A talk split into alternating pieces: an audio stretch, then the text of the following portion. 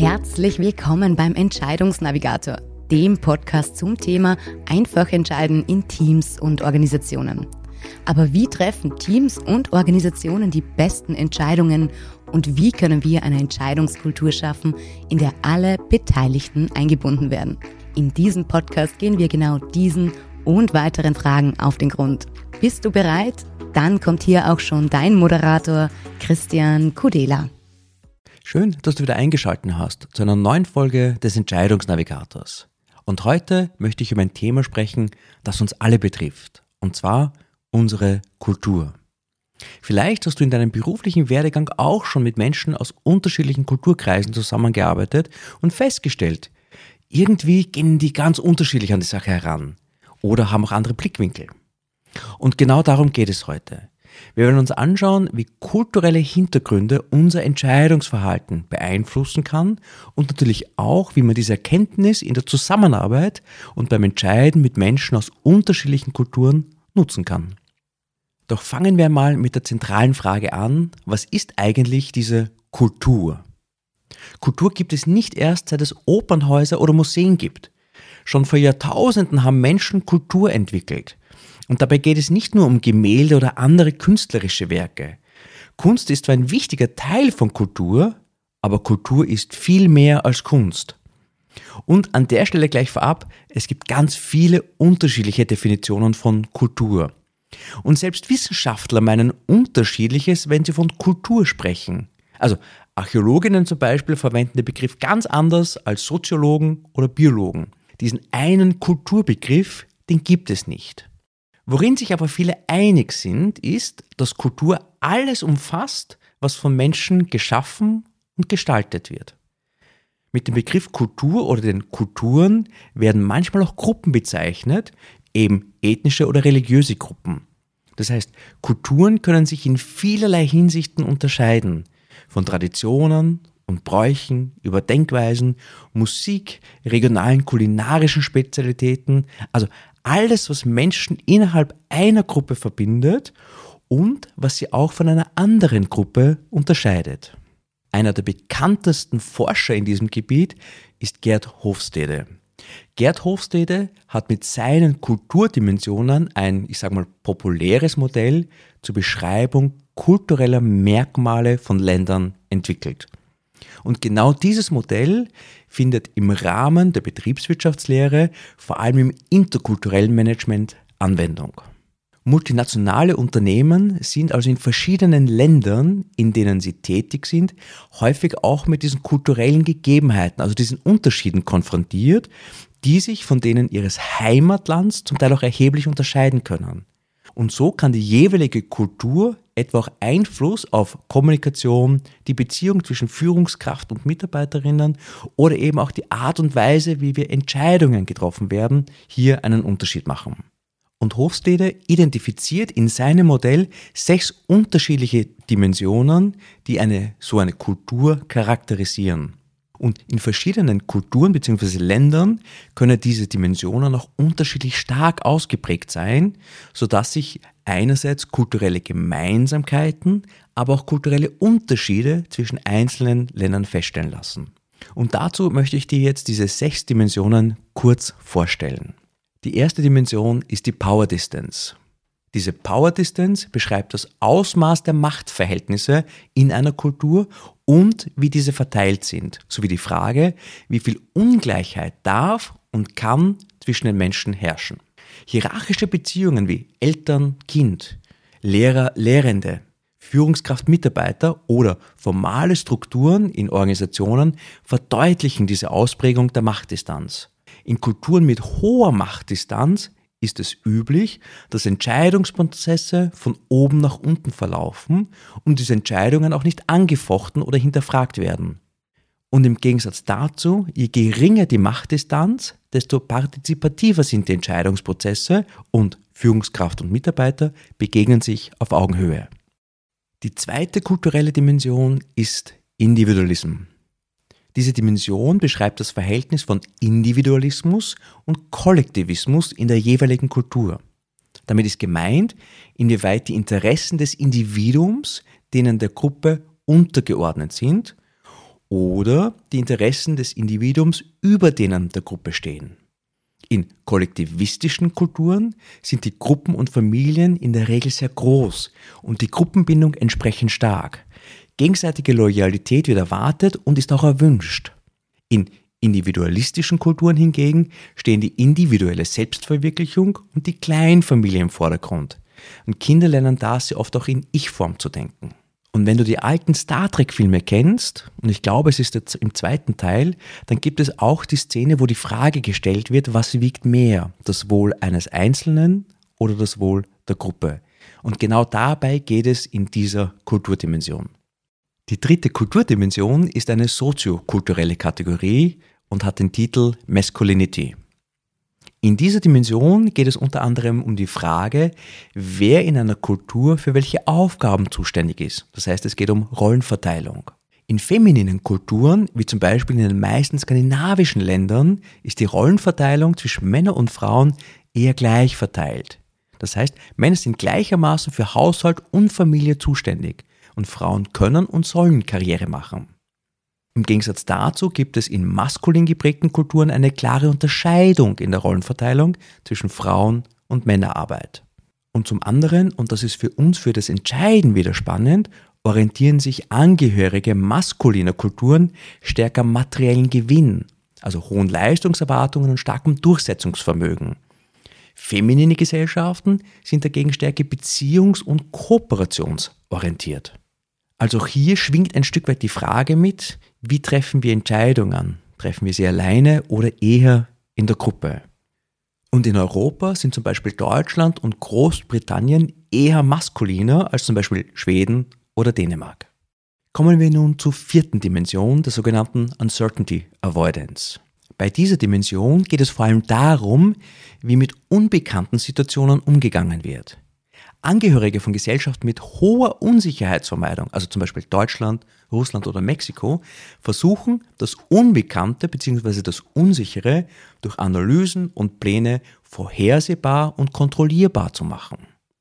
Ordnung und Recht stehen im Vordergrund und ebenso gibt es eine hohe Regelorientierung sowie größere Sorgen um Gesundheit und Geld. Ein wichtiges Kriterium für den beruflichen Kontext ist dabei auch eine deutlich geringere bzw. manchmal auch kaum vorhandene Fehlerkultur sowie diverse Strategien, überhaupt keine Fehler zu machen. Unbekannte oder auch ungeregelte Situationen erzeugen ein Unbehagen und das kann bis hin zur Angst gehen. Und im Gegensatz dazu, in Kulturen mit geringer Unsicherheitsvermeidung wird die Unsicherheit als solches akzeptiert es soll weiterhin möglichst wenig Regeln geben und Sorgen um Gesundheit und Geld sind deutlich geringer ausgeprägt. Also aus meiner Sicht ein wesentlicher Faktor, also eine wesentliche Dimension, die auch beim Entscheiden eine ganz, ganz große Rolle spielt. Die fünfte Dimension, Long-Term Orientation. Diese Dimension bezieht sich darauf, inwieweit Gesellschaften eher auf kurzfristigen Erfolg oder auf langfristige Lösungen ausgerichtet sind. In langfristig orientierten Kulturen, wie zum Beispiel China, liegt der Schwerpunkt auf dem Aufbau von persönlichen Beziehungen und Beziehungsnetzwerken, die langfristig angelegt sind. Darüber hinaus wird auch ein hoher Respekt gegenüber höhergestellten und älteren Personen und gegenüber Traditionen gezeigt. Hingegen in kurzfristig orientierten Kulturen steht auch der kurzfristige Gewinn, also die Perspektive so meistens auf ein bis zwei Jahre oder manchmal sogar weniger im Vordergrund. Und es gibt mehrgültige Richtlinien darüber, was richtig und falsch ist. Und gerade bei weitreichenden Entscheidungen im Sinne von strategischen Entscheidungen macht es hier einen deutlichen Unterschied, wie stark diese Dimension ausgeprägt ist. Je höher die Long-Term Orientation, desto eher werden auch vielleicht kurzfristige Rückschläge oder Einbußen im Kauf genommen, um das Große und Ganze, sage ich einmal, das Endziel zu erreichen. Und abschließend die sechste Kulturdimension, Indulgence. Diese Dimension ist noch relativ neu und ist eine Beschreibung des Umgangs mit dem freien Ausleben der eigenen Bedürfnisse innerhalb einer Gesellschaft. Dazu gehören auch Fragen, wie lustbetont die Freizeitgestaltung ist, wie offen zum Beispiel Sexualität gelebt wird, ob buntere oder weniger bunte Kleidung getragen wird und ob eher Optimismus oder Pessimismus überwiegt und wie ich in die Zukunft blicke. In restriktiveren Kulturen, also mit einem niedrigen Wert bei Indulgence, empfinden die Mitglieder dieser Kultur eine stärkere Kontrolle über ihr eigenes Leben. Denn die Aufrechterhaltung von Recht und Ordnung hat eine sehr hohe Priorität. Und auch im Kontext von Entscheiden ist hier die Frage spannend, wie sehr potenzielle Einschränkungen, die vielleicht mögliche Optionen mit sich bringen, hier ins Gewicht fallen. In einer meiner früheren Podcast-Folgen habe ich schon über individuelle Präferenzen beim Entscheiden gesprochen. Und mit Kultur verhält es sich ähnlich, nur halt nicht auf individueller Ebene, sondern auf Ebene der Gruppe oder eben der Kultur als Gesamtes. Und diese sechs vorgestellten Dimensionen, die Power Distance, Individualism, Masculinity, Uncertainty Avoidance, Long-Term Orientation und Indulgence, nach Gerd Hofstede sind aus meiner Sicht ein wunderbares Beschreibungsset, wie ich auf Entscheidungen aus kultureller Sicht draufschauen kann. Also bei der Power Distance nochmal die Frage, wie ist der Umgang mit Entscheidungen in einer Hierarchie? Geht es top-down oder kann ich auch Entscheidungen von unten nach oben vorantreiben? Haben wir die Dimension Individualism im Hinterkopf, verstehen wir vielleicht, wie Entscheidungen getroffen werden, also eher mit dem Blick auf das eigene Wohl oder auf das Wohl des Gesamten, der Gemeinschaft. Bei der Dimension der Masculinity kann ich mir überlegen, was steht mehr im Vordergrund, das Ergebnis und der Wettbewerb ein Stück weit oder die gute Beziehung am Ende des Tages. Uncertainty Avoidance als vierte Dimension gibt einen guten Startpunkt, wie diese Kultur oder Vertreter aus dieser Kultur mit Unsicherheit umgehen. Genauso auch mit der fünften Dimension der Long-Term Orientation. Also geht es um kurzfristige Gewinne oder langfristige Erfolge. Und auch die neueste aller Dimensionen, Indulgence, kann mir gute Hinweise darauf geben, wie entschieden wird, also auch im Sinne des Lustgewinns, um auch die Freude und den Spaß daran beim Entscheiden zu haben, aber auch wie stark oder wie sehr das auch bei den Entscheidungen mit einfließt. Soweit die kurze Vorstellung dieser sechs Kulturdimensionen nach Gerd Hofstede und jetzt die Frage natürlich, was bedeutet das für mich im Umgang im Arbeitskontext? Und ich glaube, der erste große Schritt ist zu verstehen und zu erkennen, dass es hier einfach Unterschiede gibt. Und dieser Unterschied zeigt sich eben in der Zusammenarbeit, beim Entscheiden und auch beim Entwickeln von Optionen. Hier gibt es also aus der Kultur heraus unterschiedlichste Zugänge, wenn es darum geht, wie gehen wir mit Zeit um, mit Ressourcen um, wie treffen wir Entscheidungen oder auch wer trifft die Entscheidung. Begegnen wir uns auf Augenhöhe oder ist Hierarchie ein Thema, das vielleicht einen wichtigen Einfluss hat? Und um hier einen guten Startpunkt zu haben, hat Gerd Hofstede sein Country Comparison Tool entwickelt. Mit diesem Tool kann ich mir unterschiedlichste Länder, wenn du so willst, anklicken und mir dann eine Übersicht generieren, um zu sehen, in welcher dieser Dimensionen es Gemeinsamkeiten und bei welcher dieser Dimensionen es vielleicht auch sehr große Unterschiede gibt. Und du kannst vielleicht schon erahnen, je größer diese Unterschiede sind, desto eher liegen in genau diesen Unterschieden, in diesen unterschiedlichen Verständnissen und Zugängen Gefahren oder auch mögliche Stolpersteine in der Zusammenarbeit. Und ein Punkt ist mir jetzt ganz, ganz wichtig. Wenn wir diese Dimensionen beschreiben bzw. auswerten und durch das Country Comparison Tool gegenüberstellen, muss uns klar sein, dass hier immer nur Durchschnittswerte abgebildet sind. Das heißt, diese Werte, die diese Dimensionen beschreiben oder die Ausprägungen beschreiben aus dem Country Comparison Tool, sind ein Durchschnittswert. Das bedeutet, das Tool tut so, unter Anführungszeichen, als würde die gesamte Nation, ein gesamter Kulturkreis durch eine Person repräsentiert werden. Und dieser Wert kann ein guter Starting Point sein, ein guter, ich sage mal, educated guess, mit dem du in Teams oder an Vertreter, Kollegen, Kolleginnen aus anderen Kulturen herangehen kannst. Aber ganz wichtig, dann immer im Gespräch, in der Zusammenarbeit für dich selber schauen, passt das auch? Stimmt dieser Durchschnitt über die gesamte Kultur mit dem Menschen zusammen, der mir tatsächlich gegenübersteht? Und da ist mein eigener Tipp, um das auch ein bisschen anschaulich zu machen. Ich schaue mir bei diesen Dimensionen zuerst immer die Auswertung für mein eigenes Land, für meine eigene Kultur an, um dann zu schauen, wie sehr passt das auch mit meinem Selbstverständnis zusammen. Bis hierher habe ich dir kurz vorgestellt, was Kulturen sind und wie sie beschrieben werden können. Und anhand dieser sechs Kulturdimensionen nach Gerd Hofstede auch ein Modell vorgestellt, wie diese sechs Dimensionen ganz konkret auch beim Entscheiden eine Rolle spielen können. Und nochmal der Hinweis, jeglicher Versuch, Kulturen zu beschreiben, tut immer Unrecht, weil wir nehmen in Wirklichkeit den Durchschnitt von einer ganzen Kultur und projizieren die auf einen Wert oder wenn wir jemanden gegenüber haben, in diese Person hinein. Das heißt, hier noch einmal, ich weiß, ich wiederhole mich, der Hinweis, diese Werte auch mit der nötigen Vorsicht zu betrachten. Und mit diesem Wissen, dass es Unterschiede geben kann und in der Realität auch gibt, ist es für mich natürlich spannend, jetzt auch in interkulturelle oder multinationale Teams reinzusehen. Und da steht für mich an oberster Stelle ein respektvoller Umgang. Genau wie ich auch mit anderen Menschen, mit anderen Kollegen, Kolleginnen respektvoll umgehe, habe ich hier halt auch noch einmal durch die unterschiedliche Kulturen auch unterschiedliche Hintergründe, die vielleicht stärker ausgeprägt sind, als ich es gewohnt bin oder kenne. Und um dich darauf vorzubereiten, kann eben dieses Country Comparison Tool eine gute Hilfe sein zu verstehen, wo könnte ich oder wo erwarte ich diese Unterschiede, wo könnten sie mir begegnen und wie stark oder weniger stark könnten sie ausgeprägt sein. Und ganz wichtig, habe ein Verständnis dafür, dass Menschen einfach anders ticken.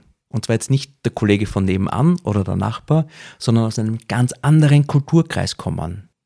Und so herausfordernd es auch manchmal ist, und da spreche ich auch aus eigener Erfahrung, versuche dich auch in die Lage der anderen zu versetzen, um deren Perspektive zu verstehen und nicht nur die Perspektive, sondern vielleicht auch die dahinterliegenden Bedürfnisse kennenzulernen. Und wenn du dich auf internationale, interkulturelle Meetings, Zusammenarbeiten, Teamworks oder eben auch Entscheidungssituationen vorbereitet hast, kannst du dieses Wissen auch nutzen, wenn es mal so ein bisschen aus dem Ruder gerät um hier auch dieses gemeinsame Verständnis zu schaffen und darauf aufzubauen und diese Unterschiede vielleicht auch offen zu legen und auch offen anzusprechen. Manchmal hilft es in schwierigen Situationen, hier diese Metaebene einzunehmen, also diese Perspektive von oben, um zu fragen und auch zu hinterfragen, woher denn jetzt vielleicht der ein oder andere Unterschied kommt. Also es geht weniger darum, mein Gegenüber oder andere Teams oder Mitglieder aus unterschiedlichsten Kulturen direkt zu konfrontieren, sondern über dein Wissen oder über deine Vorbereitung und das Wissen, das du dir angeeignet hast, hier eine Basis zu schaffen, um diese Unterschiede auch besprechbar und vielleicht auch erklärbar zu machen. Das heißt hier ganz klar der Tipp, klare, offene Kommunikation und die Dinge auch tatsächlich anzusprechen, um diese unterschiedlichen Perspektiven zu verstehen und besprechbar zu machen. Und die sechs Kulturdimensionen von Hofstede sind bei weitem nicht das einzige Modell, um Kulturen oder auch die Unterschiede zwischen den Kulturen zu beschreiben. Da gibt es beispielsweise noch Modelle von Trompenas oder Hall, die auch hier andere Dimensionen verwenden, um Kulturen zu beschreiben.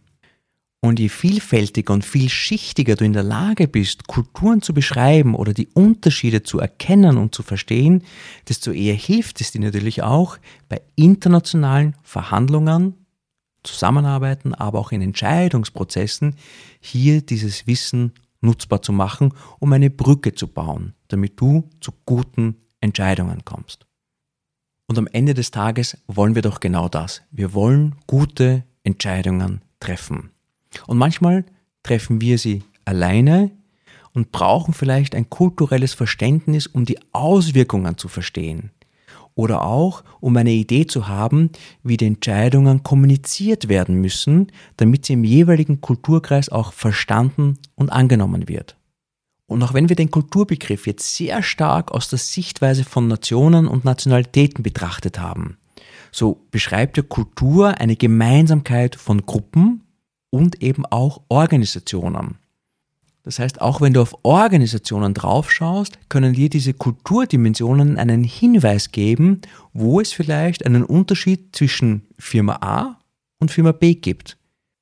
Ein Punkt oder eine Frage, die auch bei Merger und Acquisitions spannend sein kann.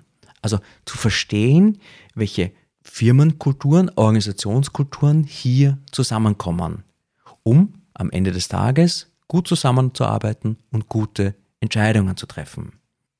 Und mit diesem Gedanken kommen wir auch schon langsam zum Ende dieser Podcast-Folge. In meiner Erfahrung, in meinem Erleben wird Kultur sehr oft auch als eigenständiges Thema verstanden und auch angewendet.